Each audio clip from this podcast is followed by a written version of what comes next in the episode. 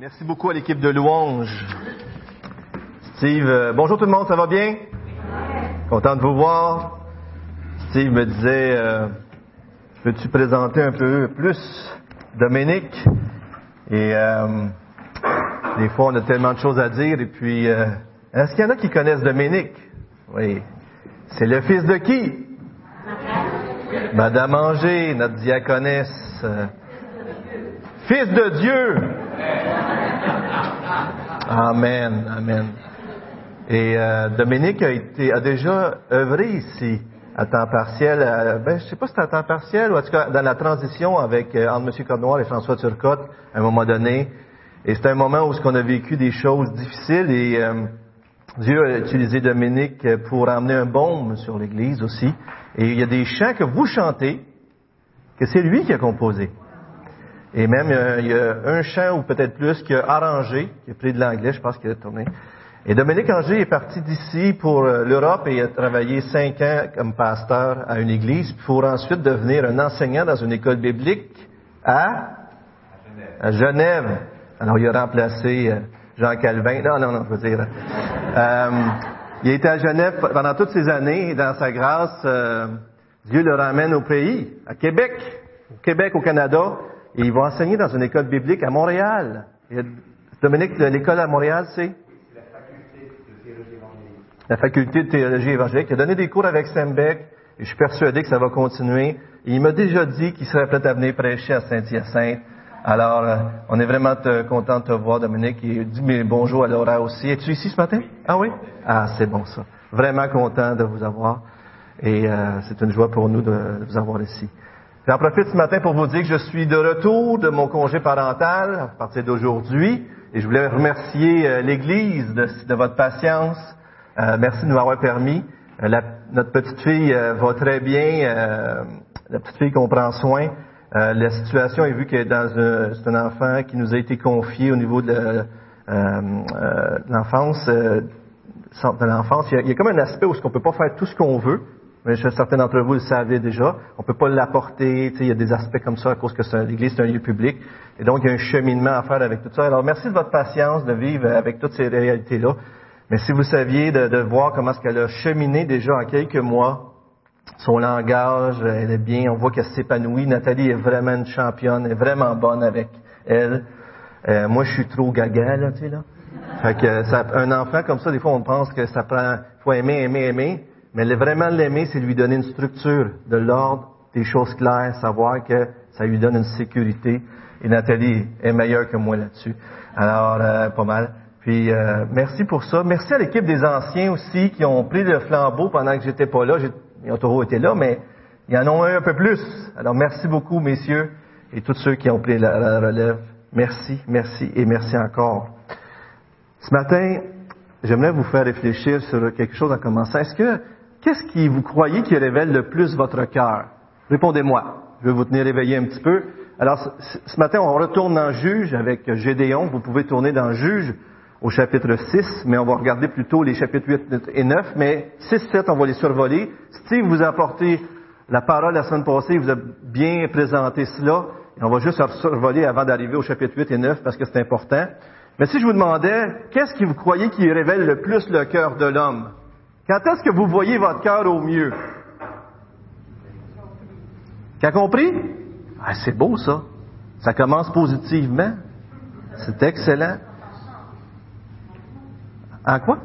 La louange. Excellent. Souvent, lorsque j'entends ma femme prier ou quelqu'un prier, je vais entendre des choses qu'elle me dirait pas nécessairement parce qu'elle s'adresse à son Dieu. Et là, on rentre comme dans un lieu intime, hein, dans un lieu.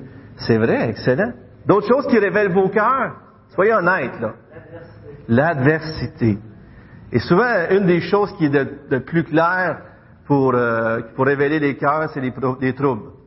Si vous voulez voir les cœurs des croyants dans une église, c'est quand l'église vit une crise. Pas vrai? Pas vrai que c'est comme ça? Si vous voulez voir le cœur d'un homme et d'une femme, c'est quand l'homme et la femme vivent des, problèmes. Un couple, il y a des querelles. Toute la la lumière se fait sur le... Pas vrai que c'est comme ça aussi?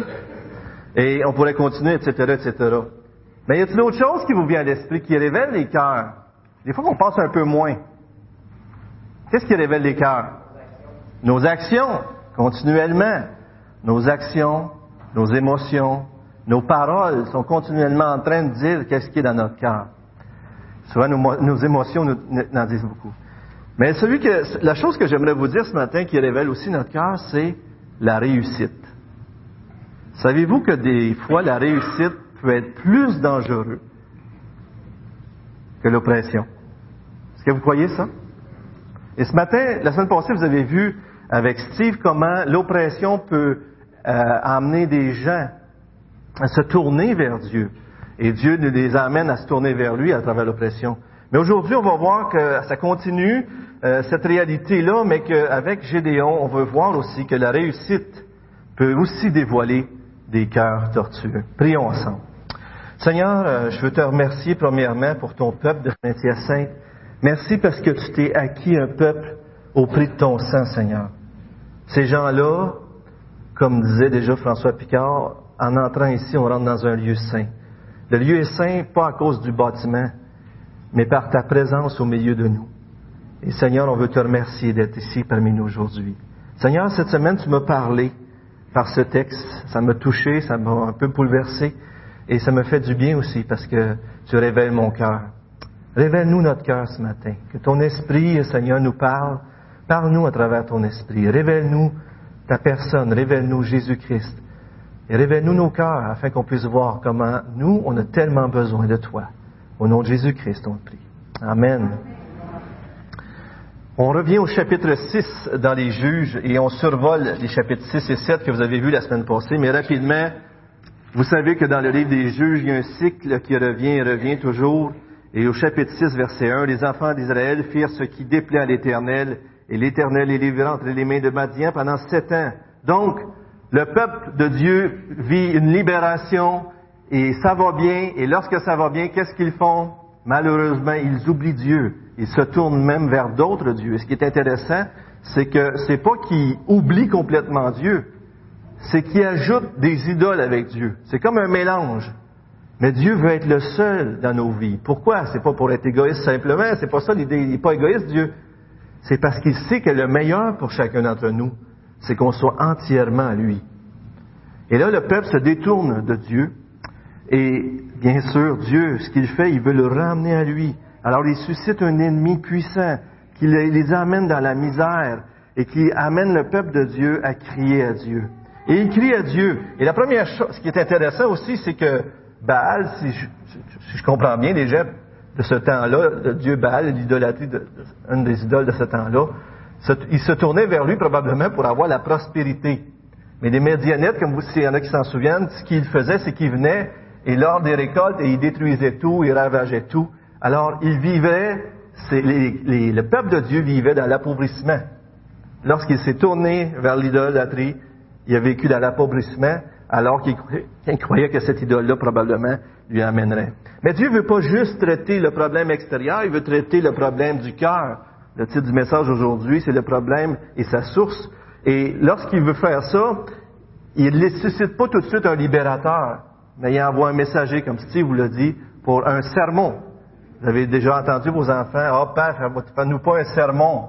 Mais des fois, le sermon est très, très important, pas vrai? Et Dieu leur rappelle, je suis votre Dieu, je vous ai fait sortir d'Égypte, c'est moi qui vous ai délivré. Puis vous autres, vous m'avez abandonné. Et juste ça devrait les ramener à dire, mais qu'est-ce qu'on fait là? On se tourne vers des idoles, puis c'est Dieu qui nous a libérés de toutes les idoles d'Égypte. Alors Dieu leur envoie un messager, leur donne un message, leur donne sa parole, comme Dieu nous donne sa parole et souvent qui nous éclaire. Et, et ce qui est très intéressant, c'est que non seulement il éduque par sa parole, mais au chapitre 6, versets 25 à 32, il amène euh, Gédéon à renverser l'idolâtrie euh, une idole que son père avait. Et une autre chose intéressante, c'est que Gédéon, par la suite de tout cet événement-là, se fait appeler Jérubaal. Est-ce qu'il y en a qui se souviennent qu'est-ce que ça veut dire, Jérubaal? Steve, t'en souviens-tu? Vas-y, dis-nous là.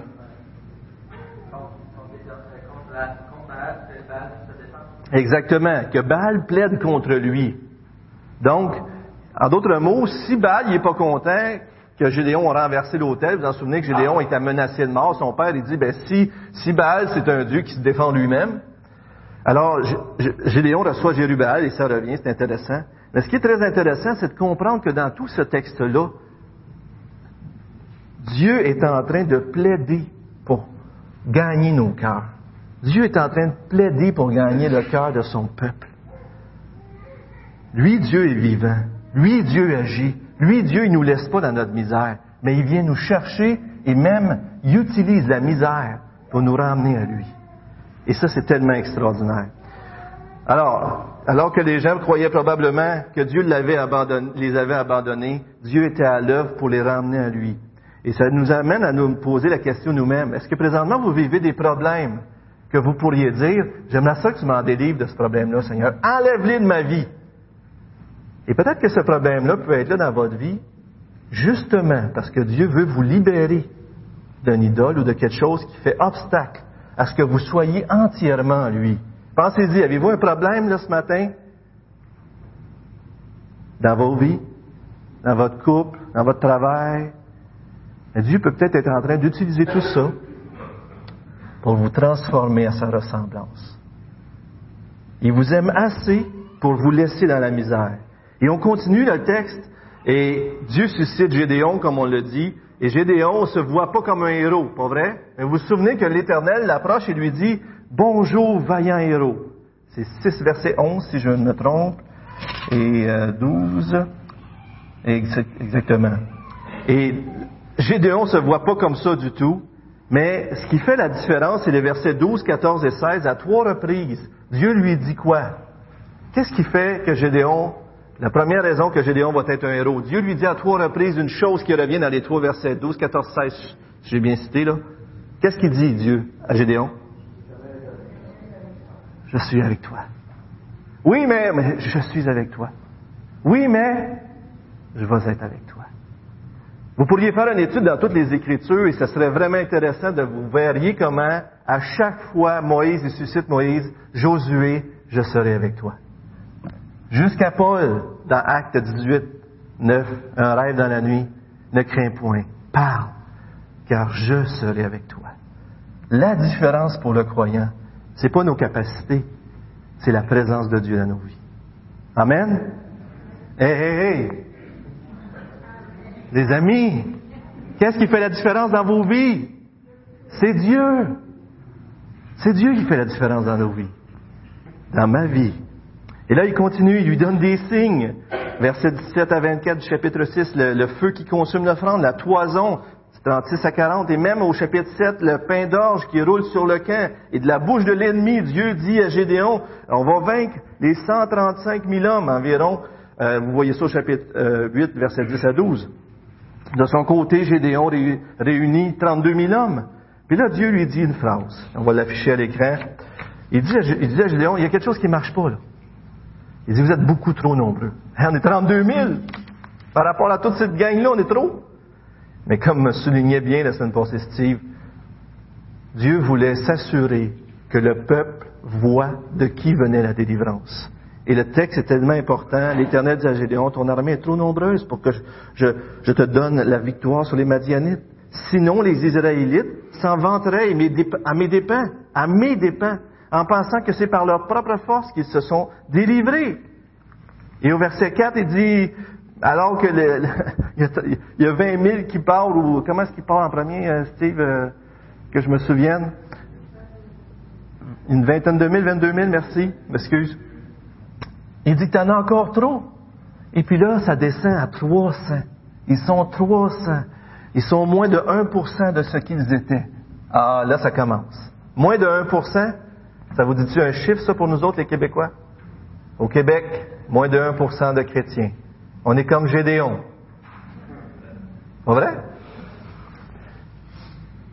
C'est la victoire. Dieu va leur donner la victoire à travers ce petit nombre. Et ce qui est très intéressant, c'est qu'à un moment donné, lorsque Gédéon, juste avant de faire passer à l'action, Dieu lui révèle qu'il va, le sauver à travers ce petit nombre-là, par la bouche même de l'ennemi. Puis qu'est-ce que Gédéon voit quand il voit sa faiblesse, la grandeur de Dieu et la victoire qui est là grâce à Dieu? Il adore. Et ça, c'est important aujourd'hui qu'on se souvienne que lorsqu'on voit notre faiblesse et lorsqu'on voit la grandeur de Dieu, on adore qui? Dieu. Et ça continue. Gédéon fait la démarche. Il va avec, euh, vous vous souvenez, les torches, les cruches, les trompettes, et, il n'y a aucune arme qui est sortie. Ils, jouent, de la trompette, ils, font souffler la trompette, ils sortent les torches, et le camp de l'ennemi est en pagaille dans la nuit, et à cause que c'est le changement, euh, en tout cas Dieu a tout dirigé pour que le bon timing, et même si à quelque part c'est le plan de Gédéon, on comprend que c'est Dieu qui a fait en sorte que ce soit son plan aussi. Et les gens s'entretuent. Alors dans l'Ancien Testament, c'est assez rough, hein? Alors si ceux qui ont lu le juge, vous voyez qu'il y a quelque chose, de, c'est très dur dans ces temps-là. Et, mais c'est la victoire qui est confiée à ce moment-là, alors qu'aucune arme est sortie, Gédéon a la victoire. Gédéon et les 300 auraient dû dire, c'est clair, là, la victoire, c'est pas nous autres qui l'a eu, là. Pas vrai? Même le peuple était même pas là. Le peuple qui se joint après ça, parce que Gédéon demande à Ephraim de l'aider, puis d'autres tribus, le peuple est pas là. Fait que les autres, ils ont juste ramassé. Ils ont juste fini la job, qu'on pourrait dire. La victoire est acquise dès le début. Tout le monde aurait dû dire, c'est Dieu qui nous a sauvés. Pas vrai? Tout le monde aurait dû penser comme ça. Mais, disons que la pensée qui est dans le cœur de l'homme est souvent bien différente. On arrive au chapitre 8, et c'est ce qu'on va regarder aujourd'hui. Au chapitre 8, on voit donc qu'Éphraïm, une des plus puissantes tribus de Juda, est venu pour aider l'équipe de Gédéon. Alors, Dieu, euh, Gédéon, il dit, viens m'aider, puis bats-toi à telle place, puis accueille notre ennemi. Mais là, à un moment donné, il, accueille l'ennemi et il réussit à pogner deux leaders. Mais là, Ephraim, il dit, euh, il commence à, chercher querelle, il commence à chercher le trouble avec Gédéon. Comment ça se fait que tu nous as pas avertis? Regardez bien ça, verset, les trois premiers versets du chapitre 8. Les hommes d'Éphraïm dirent à Gédéon, que signifie cette manière d'agir envers nous? Pourquoi ne pas nous avoir appelés quand tu es allé combattre Madian? Et ils eurent avec lui une violente querelle. Gédéon répondit, Qu'ai-je fait en comparaison de vous? Le grappillage d'Éphraïm ne vaut-il pas mieux que la vendange d'Abiézer? C'est entre vos mains que Dieu a livré les chefs de Madian, Horeb et Zib. Qu'ai-je donc pu faire en comparaison de vous? Lorsqu'ils eurent ainsi parlé, leur colère contre lui s'apaisa. Il arriva à leur parler, semble-t-il, avec une sorte de conciliation, une, humilité. Mais Ephraim dit, comment ça se fait? C'était le party, puis tu nous as pas invités. C'est une façon de parler, là. Mais Ephraim, qu'est-ce qu'il cherche à quelque, part là-dessus? Ephraim était reconnu un peu comme, Judas et Ephraim, là, ça a été, euh, deux grosses tribus, puis c'était des grosses tribus, puis les autres, s'ils sont pas là, il y a quelque chose qui manque dans le party, là. Si je suis pas là, là, comment ça se fait que vous m'avez pas invité? Vous êtes-vous déjà senti de même? Comment ça se fait qu'ils n'ont pas pensé de m'inviter? C'est pas agréable, ça, hein? Mais pourquoi qu'on a cette pensée-là? Et puis là, Gédéon, il est vraiment smooth. Il dit, écoute, vous avez déjà capturé deux chefs. Vous avez fait plus que moi déjà. On voit qu'il essaye d'être conciliant, puis il les flatte. Il les flatte. Il aurait voulu participer à la victoire. Il aurait voulu avoir une part de la gloire de la victoire Ephraim. Souvenez-vous de ce que Dieu a dit? Si je vous donne trop de monde, vous allez vouloir vous prendre la victoire. Et déjà, on voit que Dieu a raison. Déjà, on voit qu'il y a quelque chose qui ne marche pas. Mais est-ce que Gédéon a un cœur mieux que ça? Et là, on voit par la suite que Gédéon poursuit les rois, deux rois. Et en les poursuivant, ils sont fatigués, ils ont faim, c'est le matin, et il arrive dans deux villes, une qui s'appelle Sukkot et l'autre Péniel. Et dans les deux villes, il leur dit, aidez-nous. C'est son peuple. C'est Israël. Il leur dit à ces villes-là, on a faim, on est fatigué, on est en train de poursuivre notre ennemi, donnez-nous à manger. Et puis là, Sukkot dit, ben là, vos ennemis sont-ils entre vos mains déjà pour que vous nous demandiez de vous aider? On verra ça, là clairement, ils réagissent, ils leur donnent aucune aide parce qu'ils ont peur que l'ennemi vienne les attaquer après. Tu sais, si, mettons, ils aident Gédéon, puis Gédéon, il n'est pas au pouvoir, ils vont se faire taper dessus. Mais là, Gédéon, sa réaction nous parle énormément. Et la même chose arrive à Péniel. Péniel refuse de les aider aussi. La réaction de Gédéon est très dure envers eux. Et euh, verset 7 du chapitre 8, Gédéon dit, Eh bien, lorsque l'Éternel aura livré entre mes mains Zébach et Salmuna, je broierai votre chair avec des épines du désert et avec des chardons. Et il fait une autre menace envers Pénuel. Et c'est très, très dur ce qui se passe là. Et c'est comme si on, commence à voir qu'il y a quelque chose dans les motifs de Gédéon qui sont révélés à travers, comme disait Yann tantôt, les œuvres, à travers nos paroles, à travers ce qu'on fait. Gédéon menace chacune des villes, même si ces villes-là, c'était pas correct. Tu sais, il aurait pu dire aux villes, écoutez, je comprends que ça n'a pas de l'air évident qu'on est en train de gagner, mais ayez pas confiance en moi, ayez confiance en Dieu. Dieu nous a donné la promesse. Mais au lieu de ça, Gédéon, il leur dit, hey, mes espèces, vous vous voulez pas me, rendre honneur? Vous allez me voir, vous allez me respecter à mon coup. Vous devriez m'honorer. Savez-vous qu'est-ce que j'ai fait? Et ça, on le voit un peu. Lorsqu'il revient de la victoire, il va, il va avec son équipe, il capture les rois, il revient avec, puis il repasse par ces villes-là. Et puis là, c'est pas beau ce qui se passe. Je lis pas tous les versets ce matin parce qu'il y a beaucoup de versets à lire, on s'arrête sur les versets plus euh, que j'aimerais qu'on regarde. Mais Gédéon revient, et, mais juste avant de, continuer, regardez le chapitre 8, verset 15, qu'est-ce qu'il dit? C'est très important, euh, ben justement, c'est lorsqu'il revient. Il dit, puis il vient auprès des gens de Sukkot et dit, Voici Zébak et Tsalmuna, au sujet desquels vous m'avez insulté. En disant, la main de Zébak et de Tsalmuna est-elle déjà en ton pouvoir pour que nous donnions du pain à tes hommes fatigués. Vous m'avez insulté. Souvenez-vous de Moïse lorsque euh, le peuple dit euh, est-ce seulement par toi ou c'est le frère, c'est euh, Aaron qui dit c'est seulement par toi que l'Éternel parle. Puis là Moïse déchire ses vêtements. Tu sais. Il dit pas fais mourir tout le monde à Dieu. Dieu il dit tu veux-tu qu'on fasse un ménage là puis qu'on reparte puis on fasse quelque chose? Dieu dit non non fais pas ça fais pas ça. Euh, Moïse dit fais pas ça fais pas ça. Ben on sait bien que Dieu il, fait de la il regarde il fait il fait sortir le cœur de Moïse dans tout ça et que Dieu euh, voulait utiliser son serviteur, mais on voit la, la, la tendance, l'attitude d'humilité de Moïse envers le peuple qui se rebelle contre lui, qui lui manque de respect. Tandis qu'ici, on voit un Gédéon qui dit, vous m'avez insulté, je vais vous montrer, vous auriez dû me respecter. comprenez bien, là, Dieu suscite Gédéon pour libérer Israël. Et là, Gédéon utilise la victoire qu'il a pour faire mourir son peuple, pour faire payer son peuple. Et il y a quelque chose de, terrifiant dans ces choses-là. Gédéon a déjà oublié que cette victoire-là, il l'a eue pas à cause de lui-même, mais à cause de Dieu. Et il désire recevoir une certaine admiration, une honneur. Euh, et puis au verset 18 à 21, on voit un autre, euh, passage qui nous montre qu'il il poursuivait le roi Zébak et Tsanuna par vengeance. C'était pas juste pour finir la guerre, pour avoir la victoire complète. Regardez bien ça. Il demanda à Zébak et Tsalmouna, comment étaient les hommes que vous avez tués au tabac? Ils te ressemblaient. C'étaient mes frères, les fils de ma propre mère, s'écria Gédéon. Par le Dieu vivant, je jure que si vous les aviez épargnés, je ne vous tuerais pas non plus. Voyez-vous, il y a comme un aspect de vengeance dans le cœur de Gédéon. Et puis là, on commence à voir que Gédéon, en fin de compte, il y a un tournant. Voyez-vous, dans plusieurs les chapitres avant, lorsqu'un juge terminait, on lisait et il fut juge pendant 20 ans, puis il y a eu 20 ans de paix, puis là on passe à une autre étape. Mais lorsqu'on arrive avec Gédéon, on voit une très grande victoire extraordinaire, mais plutôt de finir en quelques versets, on a deux autres chapitres. Il y a comme un tournant euh, qui est très, qui est pas positif. Et euh, vous savez, le succès nous conduit à oublier la grâce de Dieu parce que nos cœurs veulent désespérément croire que l'on peut se sauver nous-mêmes.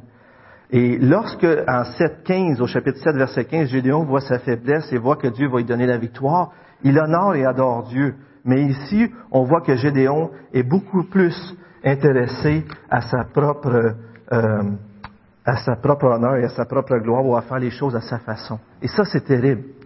Je ne sais pas si ça vous est déjà arrivé à vous autres, ça, d'avoir de la réussite, puis de voir votre cœur qui ressort avec ça. Et euh, j'ai dit dans ma prière tantôt que Dieu m'avait parlé cette semaine parce que ça m'est arrivé, vous savez, on vit des belles choses à l'Église ici. Et puis, vivre des belles choses, on en a parlé, c'est très dangereux pour des leaders. On l'a dit tantôt. Fait que, des fois, je, je, vois des choses dans mon cœur. Des fois, ça ne dure pas longtemps, mais c'est quand même là, tu sais. Même si après ça, le Seigneur me raisonne un peu. Mais c'est arrivé que, mettons, d'autres leaders d'église font une réunion pour la région du coin, ou je sais pas trop quoi, que je me souviens plus exactement l'épisode. Mais dans ma tête, c'était là, je me dis, comment ça se fait qu'ils m'ont pas demandé mon avis à moi? Eh oui, c'est le cœur de votre pasteur. Pas drôle, hein? C'est pas... Voyons, non, ils savent-tu qui je suis, moi? Je suis le pasteur de l'église de Saint-Hyacinthe. Je suis pas n'importe qui. Je le dirais pas comme ça, là. Mais ma réaction, là, c'est ça que ça dit. Pas vrai? Je suis en train de dire que ça ici que Dieu fait depuis quelques années, la bénédiction, les- choses que Dieu fait, ça dépend de Donald. c'est terrible, hein? Je, je le dis pas peut-être, mais dans mon cœur, je le pense.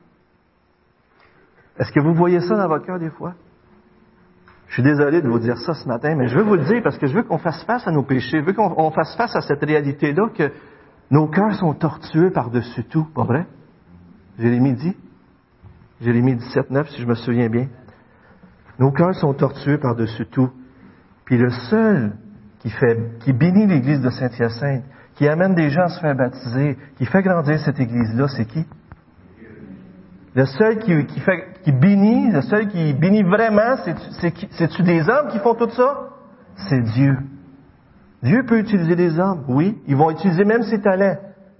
Mais c'est l'Éternel qui délivre et qui bénit. Imaginez-vous, euh, euh, Monsieur Timothée Keller donne un exemple, je l'aime beaucoup d'ailleurs. Vous avez, si vous êtes édifié ce matin, c'est vraiment par une grosse partie grâce à lui, un autre commentateur aussi, euh, qui- est beaucoup, euh, qui est une bénédiction. La première fois, j'ai prêché le juge aussi. Mais imaginez-vous un homme qui travaille, puis que pour lui, la réussite à son travail, c'est tout. Il fait tout pour travailler puis pour réussir. Il dit, moi, je veux réussir, je veux avoir de l'argent. Son identité, il dit, si je réussis, si j'ai un bon, si j'ai une bonne position, j'ai un bon travail avec un bon salaire égal, je suis quelqu'un. Je suis important. Alors, il travaille à son travail, et si je vous demanderais quelle serait la pire chose que pourrait arriver à cet homme-là, ça serait quoi? Quoi? Tomber malade. Alors, vous avez dit les deux réponses qu'on pourrait donner. À quelque part, on pourrait sûrement en donner plus. Mais pour lui, la pire chose, la pire tragédie qui pourrait arriver, c'est de perdre sa job. Tomber malade. Mais savez-vous que s'il perdrait sa job, puis il tomberait malade, peut-être qu'il viendrait à réaliser que dans le fond, son travail, c'est peut-être pas si important que ça. Peut-être qu'il y a quelque chose de plus important que ça. Mais en réalité, si il réussit au travail, il y a une augmentation, il est rendu boss, puis tout réussit, toute cette réalité-là va venir, venir euh, confirmer le mensonge qu'il croit que son identité, c'est dans son travail, c'est dans sa richesse. Saviez-vous le pire qui pourrait arriver à un homme qui recherche avec convoitise une réussite pour s'identifier à ça? C'est qu'il réussisse.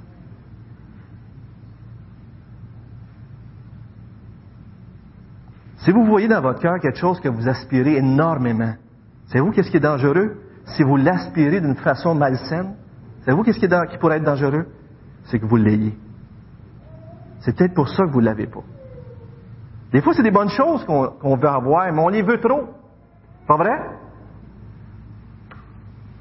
Malgré tout ça, je veux juste donner le pendant parce que moi, je sais aussi que des fois, Dieu nous le donne, ce qu'on veut, puis à travers qu'il nous le donne, il nous fait réaliser que ça vaut pas grand-chose. Pas vrai, ça? Dieu fait ça. Dieu fait ce qu'il veut. Mais souvent, s'il peut nous donner quelque chose, des fois, une personne qui n'a pas l'Esprit Saint, une personne qui n'a pas l'Esprit de Dieu pour y montrer, il va, il va dire, ben d'abord, ça m'en prend un peu plus. Ça va toujours en prendre plus.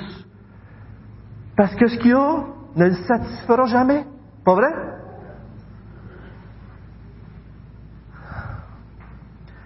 Malgré tout ça, ce qui est très intéressant, on arrive euh, au verset 22 du chapitre 28 et euh, on, lit, les hommes d'Israël dirent à Gédéon, domine sur nous. En d'autres mots, on veut que tu sois roi. Deviens notre roi. Et puis là, Gédéon, on voit déjà que son cœur, il y a des motifs mélangés, mais Gédéon, intellectuellement, dans sa tête, il comprend très bien que ça, ça marche pas. Le seul roi du peuple de, Saint-Hyacinthe, ici, des croyants de Saint-Hyacinthe, le seul roi, c'est Jésus-Christ. Amen. Et les leaders de l'Église de Saint-Hyacinthe sont on est tous des concitoyens que Dieu dirige comme ça pour qu'on puisse se bénir les uns les autres à travers nos dons. Et, mais là, Gédéon, il dit, non, non, ça ne sera pas moi qui va régner. Le seul qui doit régner, c'est l'Éternel. Regardez les versets. Je ne dominerai point, verset 23, sur vous. C'est l'Éternel qui dominera sur vous. Il dit les bonnes choses. Il dit les bonnes choses. Et là, tout de suite après, ce qu'on voit, c'est qu'il ne fait pas les bonnes choses. Pas tout à fait, en tout cas. Il en, fait assez de bonnes choses pour voir qu'il y a quelque chose de mêlé. Il, il sait dans sa tête ce qui doit être vrai, mais il n'a pas encore expérimenté avec son cœur la vérité qu'il croit. C'est comme s'il y a une dichotomie entre sa tête et son cœur. Daniel Arnold, l'autre commentateur que je vous parlais, dit ceci. Quand on pense aux soins pris par Dieu pour réduire l'armée de Gédéon à une poignée d'hommes afin de recevoir toute la gloire, la réaction du peuple de Dieu fait pleurer. L'homme semble toujours vouloir rivaliser avec Dieu pour s'arroger la gloire divine, mais n'est-ce pas là l'essence du péché? Et là, vous voyez le texte. Euh, je pense que vous l'avez à l'écran aussi. Euh, regardez par après les versets 24 à 27. Alors, les versets 24, il dit, mais j'ai une demande à vous faire. Il avait battu, c'était des Ismaélites, fait qu'il y avait tous des anneaux. Fait qu'il prend le collier des chameaux, il prend certaines choses, mais il dit, donnez-moi tout d'abord l'anneau. chacun d'entre vous, vous allez me donner un petit tribut. Pour, euh, j'ai fait ça, si vous voulez faire quelque chose pour moi, tu sais. Et, voyez-vous, c'est une petite affaire de rien. Donnez-moi juste mon précieux. Donnez-moi juste quelque petit quelque chose. Puis, ça va être correct. Je ne demande pas toutes les richesses. Je ne demande pas d'être roi. La première chose qu'il fait, il demande un tribut, qui fait de lui un homme très riche. Et les versets suivants nous montrent qu'il s'est marié, qu'il y, a il y a eu plusieurs femmes. Alors, 70 fils, verset 30, issus de lui, car il eut plusieurs femmes. Alors, 70 fils, là. Alors, je pense pas qu'une femme pourrait avoir ça. On est-tu d'accord? Je ne sais pas, là. Mais quand vous arrivez à 2, 3, 4, en tout cas de nos, jours, là, votre femme, elle va vous dire, ça commence à être pas pire. Hein? On peut s'arrêter, chérie? Oui, mais moi, je veux une grosse famille. Oui, oui. C'est pas toi qui es porte, c'est pas toi qui accouche. Mais alors là, il dit, il y a plusieurs femmes, et vous savez, le roi Salomon, comment un roi dans, l'Ancien Testament démontrait sa richesse, c'était une des façons, c'était le nombre de ses femmes. Et Gédéon montre qu'il a vécu comme un roi un peu, un peu. Mais le pire peut-être, c'est euh, une des affaires des pires, c'est qu'il fabrique un éphode. Alors à ce moment-là, le temple était, le tabernacle était à Silo, euh, chapitre 18, verset 31. Alors, ce que Gédéon est en train de faire, c'est qu'il est en train de se, mettre de l'avant pour devenir un leader religieux. Les gens ont, tourné cet éphode-là un peu comme une idole. Ils sont mis à adorer l'idole. Euh, et puis, c'est devenu un, point de rencontre. Un éphode, les prêtres portaient ça dans le tabernacle, et souvent, il y avait l'urim puis le tumim dessus. De ce que j'ai compris, c'est à deux pièces. Tu les lançais dans les airs pour savoir la volonté de Dieu. Et s'ils tombaient tous les deux sur, un côté, ça voulait dire oui. S'il y en avait un qui tombait sur ce bord-là, ce bord-là, ça voulait dire pas de réponse. Pas de réponse. Non. Comprenez l'idée un petit peu? Alors, en tout cas, j'espère que vous écoutez en, regardant la vidéo, mais ceux qui n'ont pas écouté en regardant la vidéo, c'est juste l'idée de dire que c'est une façon pour aller chercher la volonté de Dieu. Mais en créant un éphode comme ça, puis en devenant une adoration pour le peuple, les gens allaient vers l'éphode, ils cherchaient un moyen de trouver Dieu, un moyen de trouver une réponse à leur vie. Et tout ça nous fait penser aux veaux d'or qui ont été faits et qui ont détourné le peuple de Dieu. Mais juste pour continuer avec cette idée que c'est même dangereux ce qui se passait, c'est qu'il appelle un de ses fils, Abimelech par une concubine. Non seulement il y a eu des femmes, mais il y a eu une concubine à quelque part, puis il y a eu, un fils avec cette femme-là, puis il l'appelle Abimelech. Et l'Abimelech signifie mon père est roi. C'est qui qui l'a nommé cet enfant-là? Ben, c'est son père ou sa mère ou quelqu'un de la famille.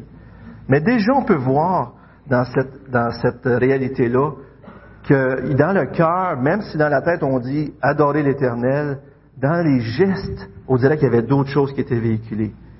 Gédéon, tristement, a utilisé Dieu pour consolider sa position au lieu d'utiliser sa position pour servir et être utilisé par Dieu. Je le répète, OK?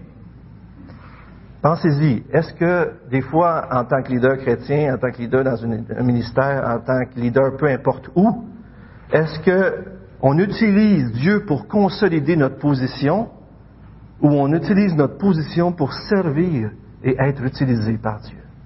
Ça change la perspective, pas vrai? Quel effet ça a eu? Israël s'est prostitué et euh, le juge qui était supposé détourner le peuple des idoles puis le tourner vers les dieux a en fin de compte tourné le peuple vers l'infidélité. Regardez le verset 33, euh, chapitre 8. Lorsque Gédéon fut mort, les enfants d'Israël recommencèrent à se prostituer au Baal et ils pirent Baal Bérite pour leur Dieu. Les enfants d'Israël ne se souvinrent point de l'Éternel leur Dieu, qui les avait délivrés de la main de tous les ennemis qui les entouraient. Et ils n'eurent point d'attachement pour la maison de Jérubal, de Gédéon, après tout le bien qu'il avait fait à Israël. Il y a quand même eu un temps de paix il y a quand même eu un temps de repos, mais euh, on voit au verset 32, Gédéon, fils de Joas, mourut après une heureuse vieillesse.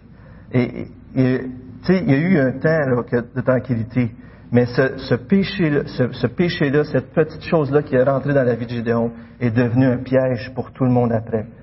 Et euh, euh, pendant 40 ans, au verset 28, vous voyez qu'il y a eu 40 ans de repos. Mais est-ce que, dernièrement, comme Steve l'a dit aussi, je l'ai écouté hier son message, pour ça c'est tout frais, et euh, on a eu notre retraite des anciens, puis une des choses que je, que je tiens et qu'on fait à la retraite des anciens, c'est la redevabilité. On parle de nos combats, des choses qu'on doit prier les uns pour les autres. Et puis à un moment donné, je parlais, puis je partageais des choses, puis j'ai dit quelque chose comme ceci, j'ai dit, ça m'empêche d'être entièrement Dieu. Et ça, ça m'a fait de quoi quand je l'ai dit? Je réalisais moi-même qu'il y avait quelque chose dans ma vie qui m'empêchait d'être entièrement Dieu. Et c'est comme si, dans le monde spirituel, Dieu est gracieux, puis des fois il passe par-dessus nos erreurs, puis tout ça, mais on devrait quand même veiller à être toujours entièrement Dieu. Est-ce qu'il y a quelque chose aujourd'hui, frères et sœurs, qui t'empêche d'être entièrement Dieu? Il pourrait avoir des conséquences désastreuses pour toi, ton couple, ta famille, et les gens qui t'entourent, et même pour l'Église. Et ça, c'est important. Alors, on l'a vu tantôt, Gédéon, il sait que le miel est bon, mais il n'a pas goûté au miel, on dirait. En d'autres mots, Gédéon, il sait intellectuellement que l'Éternel, c'est lui qui doit recevoir la gloire, mais il y a quelque part, il garde une partie de la gloire, et il agit d'une façon qui démontre qu'il veut à quelque part régner. On dirait que des fois, en tant qu'être humain, on veut être roi, on veut régner sur notre propre royaume, on veut que les gens regardent à nous, on veut avoir les réponses à donner, on veut, il y a quelque chose qui veut, qui veut, veut la popularité. Peut-être pas tout le monde de la même façon, peut-être parce que des fois on peut chercher la popularité en cherchant l'attention, puis d'autres fois c'est, ça peut être d'une autre façon qu'on cherche la popularité, en, juste en faisant des affaires tout croche ou peu importe. Mais c'est bon à ce point-ci de regarder à celui vers qui pointe chaque juge, de regarder à Jésus-Christ, comment lui, celui qui était vraiment le roi, celui qui méritait vraiment l'honneur et la gloire, celui qui était le lieu de rencontre entre Dieu et les hommes, comment lui a utilisé son leadership pour nous bénir? Est-ce qu'il l'a utilisé, Satan l'a tenté, je vais te donner le royaume, puis tout sans, sans passer par la croix, tu sais. Mais il a refusé ça. Parce que Jésus est venu, non pas pour être servi, mais il est venu pour servir et pour donner sa vie en rançon pour beaucoup. Ça, c'est notre sauveur, frère ça. C'est le juge qu'on a besoin. Et c'est bon de se rappeler qu'il est venu pour nous libérer des désirs envers nous-mêmes, de notre égoïsme, de, nos passions personnelles, de nos passions. Puis il est venu nous libérer du besoin de respect qu'on avait besoin. Il faut que je passe vite sur le chapitre 9, mais au chapitre 9, en résumé, le fils Abimelech euh, décide de prendre la royauté. C'est un fils illégitime en quelque sorte, un fils qui n'aurait probablement pas hérité. Et là, il convainc son peuple de sa région et dit, c'est bien mieux que moi je règne sur vous que les 70 fils de mon père. Il dit, moi je fais partie de votre peuple. Alors, il y gagne, et il y a de l'ironie là-dedans parce que il se fait, euh, c'est le, le temple qui, le temple d'un idole qui pourvoit pour qu'il puisse avoir des gars pour aller avec lui. Imaginez-vous qu'il tue les 70 fils de Gédéon. C'est terrifiant cette histoire-là. Sauf un. Et ce fils-là qui s'enfuit dit à un moment donné, lance une malédiction. En même temps, dans la malédiction, on voit que au début, il montre le ridicule d'avoir choisi Abimelech. Il parle de la vigne, euh, du figuier, etc. Puis il parle d'Abimelech comme le buisson d'épines. Vous avez choisi le buisson d'épines pour roi. Quelque chose qui ne marche pas dans votre affaire. Mais il dit, si vous l'avez fait de bon cœur, que Dieu vous bénisse en quelque sorte, mais si vous l'avez fait, comme on le sait, pas de bon cœur et avec un cœur mal intentionné envers Gédéon, qui vous a libéré, Gédéon vous a sauvé. Dieu a utilisé Gédéon pour vous sauver, puis vous tuez toute sa descendance. Il y a quelque chose qui est, fou là-dedans. Et vous savez, dans le temps des Jeux, toutes les choses allaient tout croche. Et puis, il dit qu'un feu dévore, qu'un feu sort de vous qui vous dévore l'un l'autre. Et c'est exactement ce qui arrive plus tard. Euh, à un moment donné, la pagaille pogne entre les deux et euh, le, le, la chicane pogne et Abimelech tu, euh, tu, détruis Sichem. Et à un moment donné, Abimelech est devant une, une, tour, je crois, une autre ville qui essaie de conquérir, et une femme lance une, une, pierre, un morceau de meule qui lui tombe sur la tête, lui fracasse le crâne. Il pour mourir, il demande à son serviteur, tue-moi. Et encore là, on voit comment le péché peut aller tellement loin. Mais on pourrait penser, dans tous ces passages-là, où c'est sombre et difficile, que où est Dieu dans tout ça? Et je vous invite à tourner au chapitre 9, versets 23-24, pour regarder un peu euh, comment le narrateur, même dans toute cette laideur, dans toute cette, cette terrible histoire, on peut lire ceci. Chapitre 9, 23, verset 23-24. Alors Dieu envoya un mauvais esprit entre Abimelech et les habitants de Sichem, et les habitants de Sichem furent infidèles à Abimelech. Et euh, on voit que c'est Dieu qui a envoyé un mauvais esprit pour semer le trouble. Et regardez les derniers versets du chapitre 9. Euh, après que la mort, verset 55, après la mort euh, d'Abimelech, tout le peuple d'Israël retourne dans leur tente chez eux. Et verset 56-57, Ainsi Dieu fit retomber sur Abimelech le mal qu'il avait fait à son père en tuant ses soixante-dix frères. Et Dieu fit retomber sur la tête des ans de, Sichem tout le mal qu'il avait fait. Ainsi s'accomplit sur eux la malédiction de Jotam, fils de Jérubal, euh, fils de excusez. Peut-être quelques petites leçons à tirer rapidement de cette réalité-là. C'est que, ah, je pense que vous les avez mis à l'écran, super. Euh, Romains 1.18 nous dit que la colère de Dieu se révèle du ciel contre toute impiété, toute injustice des hommes qui retiennent injustement la vérité captive. Et on voit plus loin que Dieu dit, c'est pourquoi Dieu les a abandonnés à leur passion. En d'autres mots, j'ai bien aimé ce que M. Keller disait aussi, aussi. Il dit, le jugement de Dieu, Dieu fait pas juste justice à la fin des temps. Dieu fait aussi justice souvent ici-bas. Mais son jugement vient sans qu'on le voie. Dans nos vies, des fois, Dieu, il nous fait justice, mais des fois, on ne le voit pas. Et ici, si on n'aurait pas eu le narrateur, on ne comprendrait pas tout, mais on voit que Dieu est à l'œuvre en arrière-scène et qu'il est en train de faire justice aux injustices qui ont été faites là. Il vient souvent aussi après un temps d'attente. Non seulement on ne voit pas la justice de Dieu clairement des fois, mais il vient, il a, il a passé trois ans, si vous regardez le chapitre 9, verset 22, Abimelech avait dominé trois ans sur Israël. Il a passé trois ans afin que Dieu fasse justice. Et finalement, il vient à travers les péchés des hommes. Ce qui est très intéressant, c'est que Dieu utilise les péchés même des hommes pour punir les hommes. Dieu les a livrés à nous-mêmes et les conséquences de ça, souvent, c'est que Dieu exerce une, certaine justice envers nous. Bien sûr, il y aura un jugement final parce que nos péchés face à Dieu euh, ne peuvent être assouvis. Ça prend juste Jésus-Christ ou bien sûr euh, les, euh, conséquences éternelles. Mais on peut voir quand même au, chapitre 10, les premiers versets, que Dieu est gracieux. Le peuple de Dieu est parti en déroute. Il a, descendu dans l'idolâtrie, tout ça. Il crie pas à Dieu, il se repent pas. Et là, on arrive au chapitre 10, et Dieu suscite deux juges, Jaïr et Tola, pour délivrer le peuple d'Israël pendant 55 ans. Dieu continue son œuvre, même si l'homme est tout travers. Et ça, c'est la grâce de Dieu. C'est tellement grandiose.